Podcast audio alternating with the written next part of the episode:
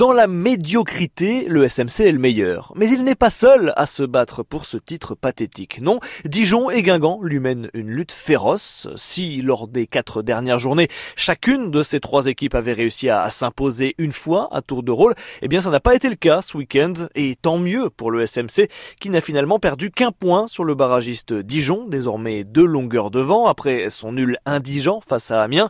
Quand on a perdu également qu'un point sur Guingamp, héroïque, il faut le noter pour ramener un nul spectaculaire de Strasbourg, trois partout. Tout reste donc ouvert dans ce mini-championnat navrant, dans cette pénible course au barrage de maintien.